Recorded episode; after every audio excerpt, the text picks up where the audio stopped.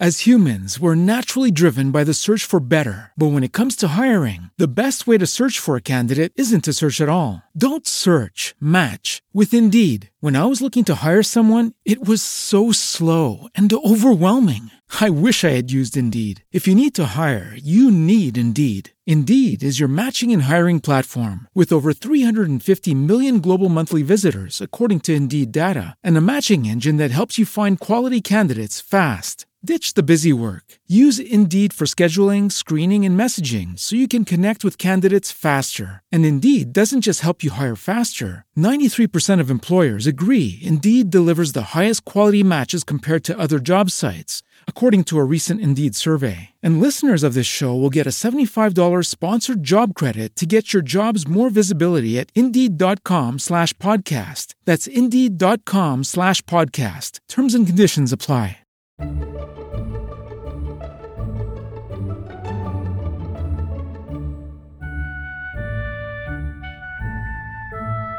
Bienvenidos a Trasteando en la Escuela con Marta Ferrero.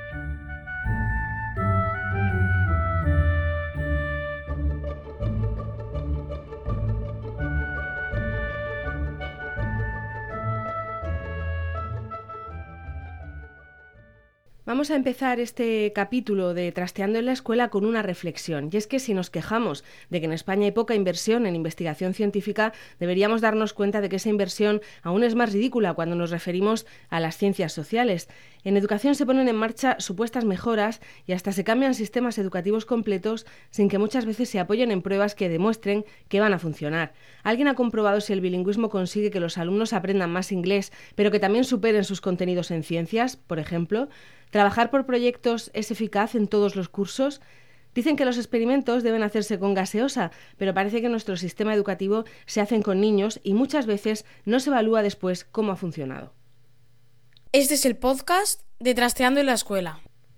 Para este episodio hemos llamado a Marta Ferrero, que además de la curiosidad de que se llama exactamente igual que yo, es maestra, orientadora y doctora en psicología. Tiene un blog, Si tú supieras, en el que nos cuenta las prácticas educativas que están respaldadas por evidencias científicas. Vamos a ver si conseguimos respuesta para estas preguntas con la invitada de hoy. Va a ser un poco raro porque yo me llamo Marta Ferrero y voy a entrevistar a Marta Ferrero. De hecho, nos hemos encontrado muchas veces en, redes sociales, o por lo menos yo me la he cruzado a, a ella. Es maestra, es orientadora y tiene el doctorado en psicología. Marta Ferrero, buenos días.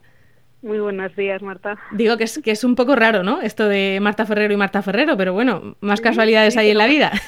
Dicen que lo bueno abunda. Vale, nos lo vamos a tomar por ahí.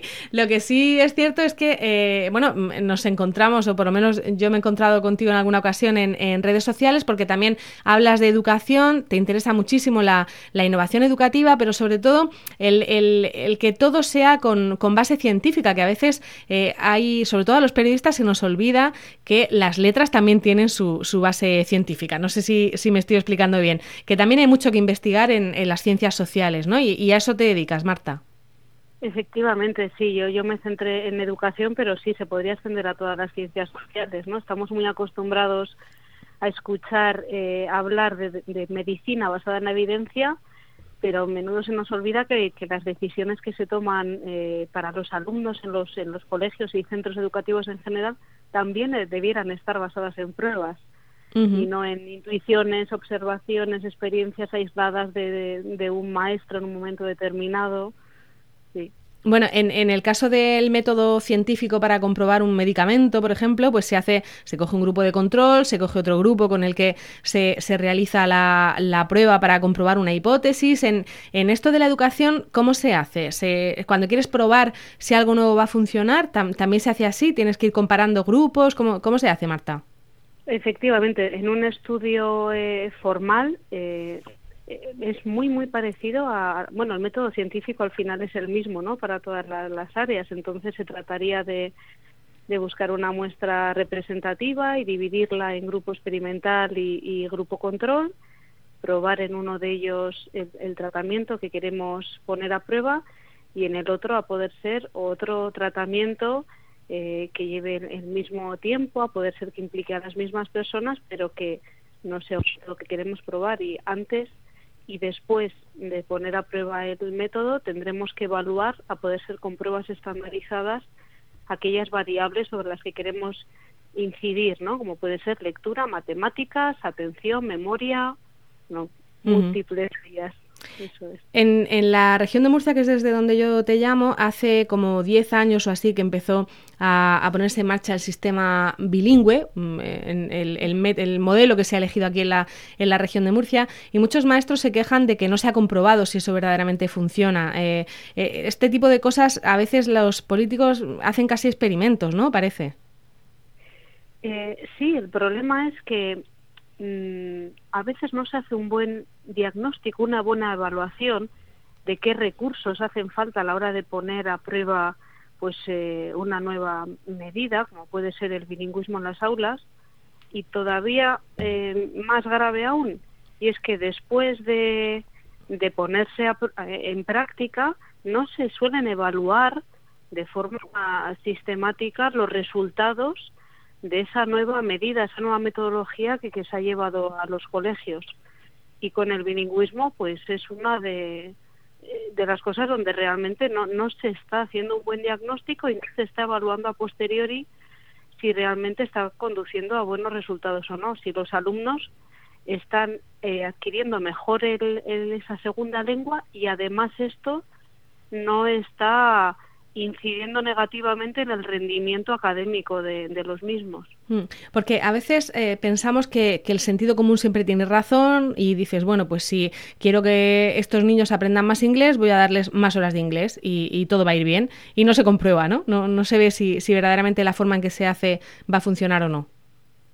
Eh, claro, efectivamente. Y eh, además, en el tema del bilingüismo ocurre algo y es que habría que definir bien cuál es el objetivo si el objetivo es que se adquiera un mayor nivel de inglés, eh, habrá que tomar una serie de, medidas y si lo que se, se desea es que eh, los alumnos utilicen el inglés como lengua vehicular para adquirir otros conocimientos, las medidas también serán diferentes. Y en el bilingüismo, además, yo creo que, que no se están cumpliendo requisitos básicos como garantizar el, el nivel de inglés de, los maestros a los que no les podemos pedir milagros. Una regla de oro del bilingüismo es que los profesores sean nativos o tengan nivel de nativos. Cuando se comenzó a eh, introducir el bilingüismo en los colegios, que yo sepa, no se hizo una buena planificación ni un buen diagnóstico de cuántos maestros en ese momento tenían un nivel suficiente de inglés y suficiente, ya te digo que lo ideal sería nivel de nativo como para poner en marcha el programa. Si falla ese requisito previo, eh, se nos viene abajo el resto de, la pirámide. Bueno, entre, entre las tendencias que están más de moda entre los padres está esa del, bilingüismo, ¿no? que parece que es la, panacea, ¿no? Si, si, no vas a un colegio bilingüe parece que, no vas a salir preparado para, para la vida actual. Y, luego hay también otra serie de corrientes, eh, se está poniendo muy de moda pues el aprendizaje por proyectos, eh, Montessori, Waldorf, en fin, hay, hay un montón de, de, cosas distintas que, en, Trasteando en la Escuela hemos ido eh, desgranando un poco y me gustaría que me comentaras si alguna de ellas te preocupa porque, porque pienses que no está basada en, evidencias científicas. Pues mira, de todas ellas eh, te voy a hablar del aprendizaje por proyectos porque es sobre el que más sé y por tanto puedo hablar con un poco más de, autoridad, ¿no? Eh, este aprendizaje por, por proyectos que está muy muy ligado, íntimamente unido al aprendizaje por, por problemas o al aprendizaje por descubrimiento, eh, comenzó en el ámbito universitario y poco a poco fue descendiendo hacia secundaria, primaria y ahora también eh, a infantil. Eh, así como sobre qué efecto tiene en el ámbito universitario y menos en secundaria, sí hay muchos estudios y podemos hablar un poco de qué dicen, eh, en primaria y en infantil, eh, en este momento estoy haciendo una revisión sistemática sobre todos los estudios que se han hecho, poniéndolo a prueba en estas edades.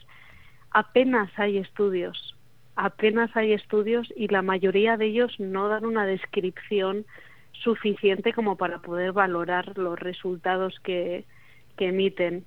Luego, si me preguntas, ¿hay suficiente evidencia sobre qué efecto tienen en los alumnos? Te diría que hoy en día no. Nadie, se ha puesto tampoco a, evaluar, ¿no? Cómo ha salido la cosa. Mm, eh, a, a, nivel académico de investigación, muy pocos. Hace falta más investigación.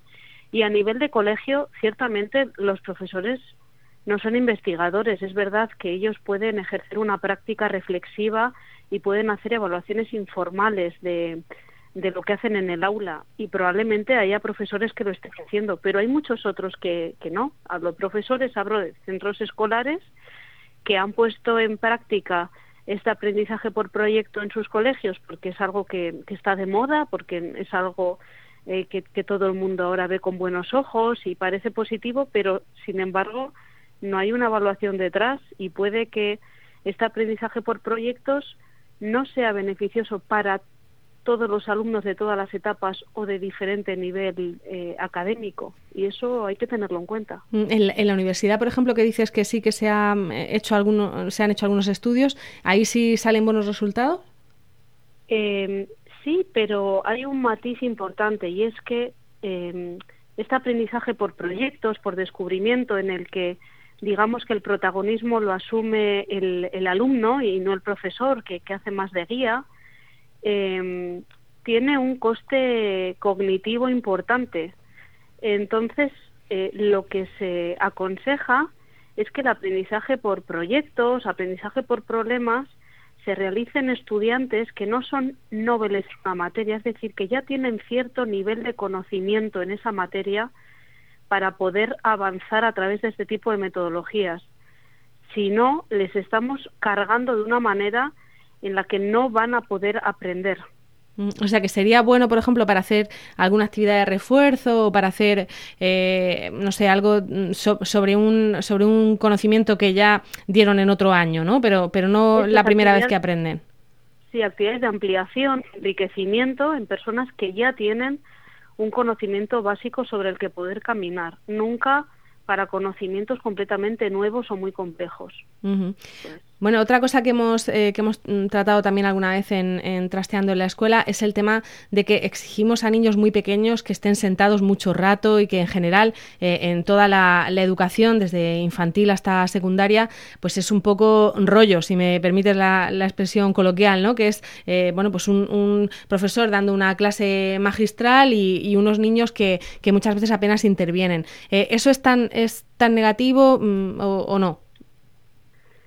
Bueno, yo, yo em, creo que a veces eh, se demoniza un poco la, la clase magistral, ¿no? La, o, muchos lo llaman la, tradicional, ¿no? En la que es el profesor el que eh, enseña, el que expone los contenidos y los alumnos los que están sentados. Em, creo que una clase en la que es el profesor el que lleva la, la batuta, la voz cantante, no tiene por qué traducirse en que solo habla él y los alumnos están sentados de forma pasiva escuchando, ¿no? Creo que hay muchas eh, prácticas que tienen evidencia por detrás que pueden complementar eh, esta clase magistral del profesor y que em, digamos que ayudan a, a que no sea tan pasiva o tan aburrida como la podemos vivir. Eh, el que el profesor lance preguntas a los alumnos y les haga razonar sobre la marcha, les pida ejemplos, les, les, pida que ellos formulen preguntas, eh, les haga razonar, eh, hace que esa clase eh, sea activa, a pesar de que es el profesor, ¿no? el que posee los conocimientos, el que, el que ejerce de alguna forma de guía principal. ¿Y, por dónde tendría que ir entonces la, la, innovación? Porque parece que el sistema actual, bueno, pues eh, no, no le gusta a todo el mundo, no sé por dónde, por dónde se podría ir innovando. Bueno, realmente innovar va unido a que hay una situación eh, que, que, no satisface y por tanto tiene que mejorar. Y sin duda en educación, como en muchos otros ámbitos, hace falta innovar, hacen falta cambios que ayuden a mejorar la solución, a buscar soluciones. Yo, diría que, que lo importante es que esa innovación vaya, vaya acompañada, como decía antes, de un buen diagnóstico y de una evaluación posterior a los cambios que se introduzcan.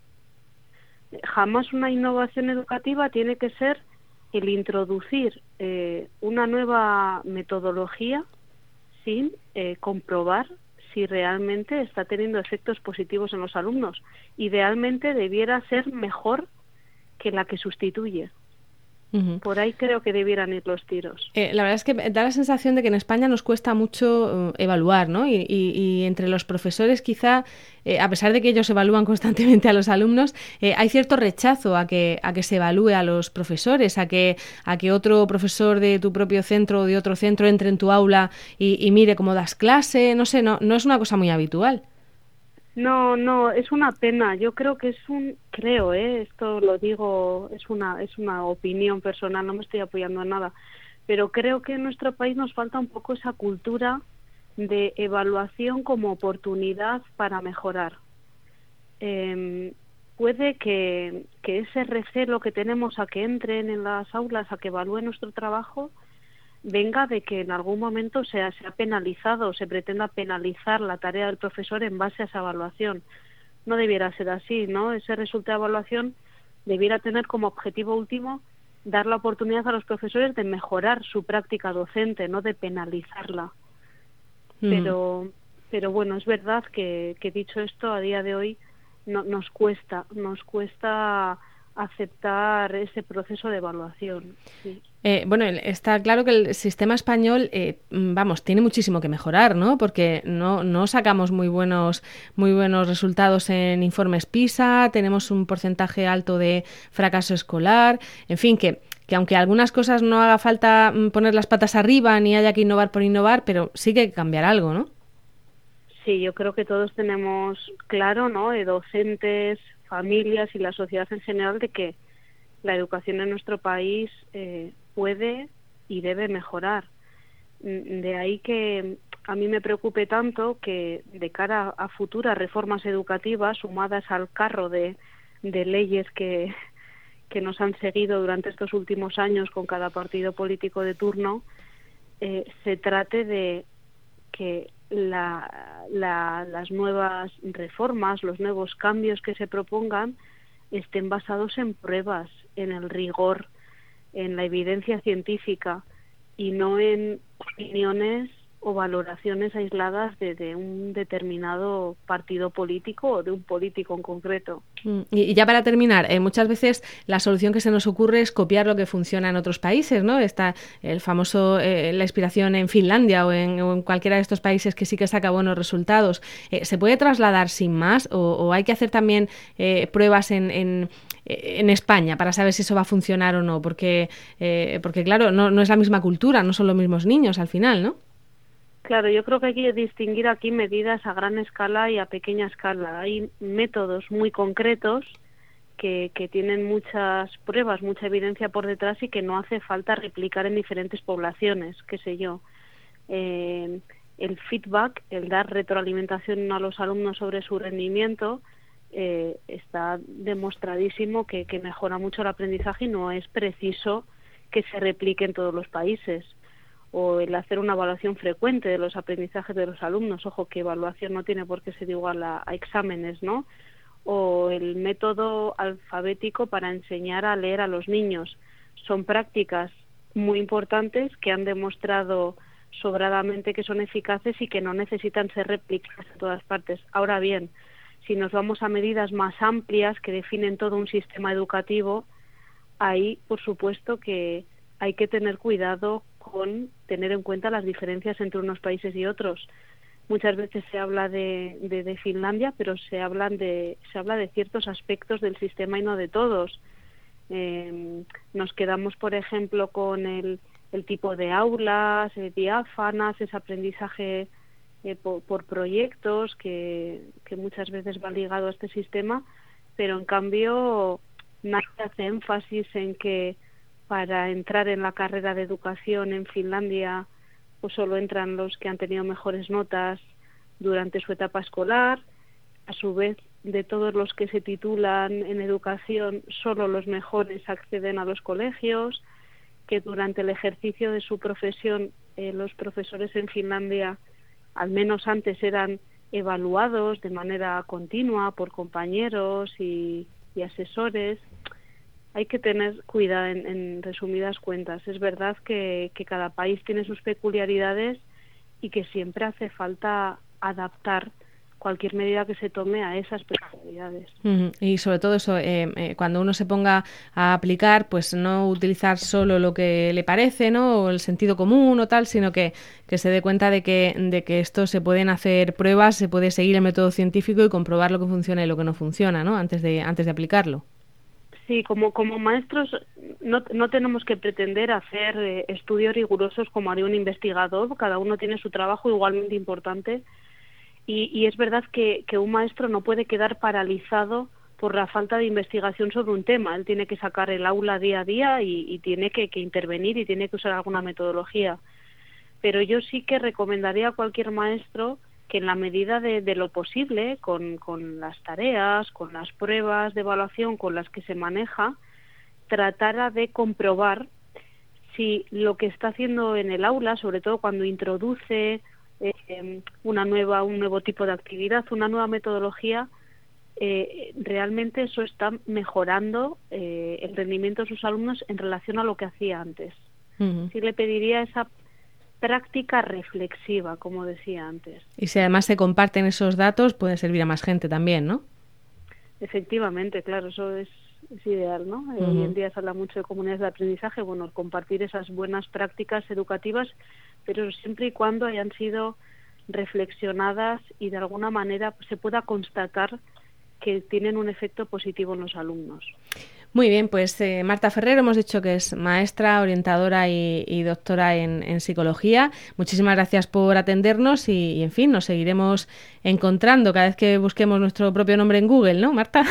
Efectivamente. Muchas gracias a vosotros por darme la oportunidad de hablar sobre este tema. Ya estamos terminando. Y recuerda que volvemos en dos semanas. Espero que os haya resultado interesante y os recuerdo que este es el episodio 23 de Trasteando en la Escuela. Hay otras 22 entrevistas interesantes sobre innovación educativa en nuestro podcast. Y os voy a recomendar otro podcast de nuestra red, Preestreno. En él Antonio Rentero nos cuenta los entresijos y también los cotilleos, ¿por qué no?, sobre las películas y series que se están rodando en estos momentos o las que solo están en proyecto.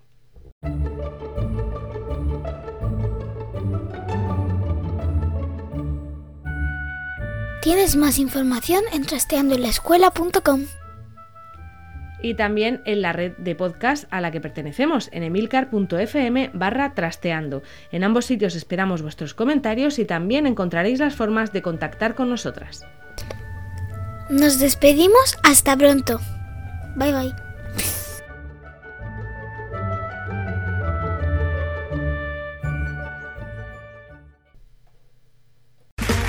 Okay, round two. Name something that's not boring. A laundry? Ooh, a book club. Computer solitaire, huh? Ah, oh, sorry, we were looking for Chumba Casino. That's right. ChumbaCasino.com has over 100 casino style games. Join today and play for free for your chance to redeem some serious prizes. ChumbaCasino.com. No purchase necessary. Full prohibited by law. 18 plus terms and conditions apply. See website for details.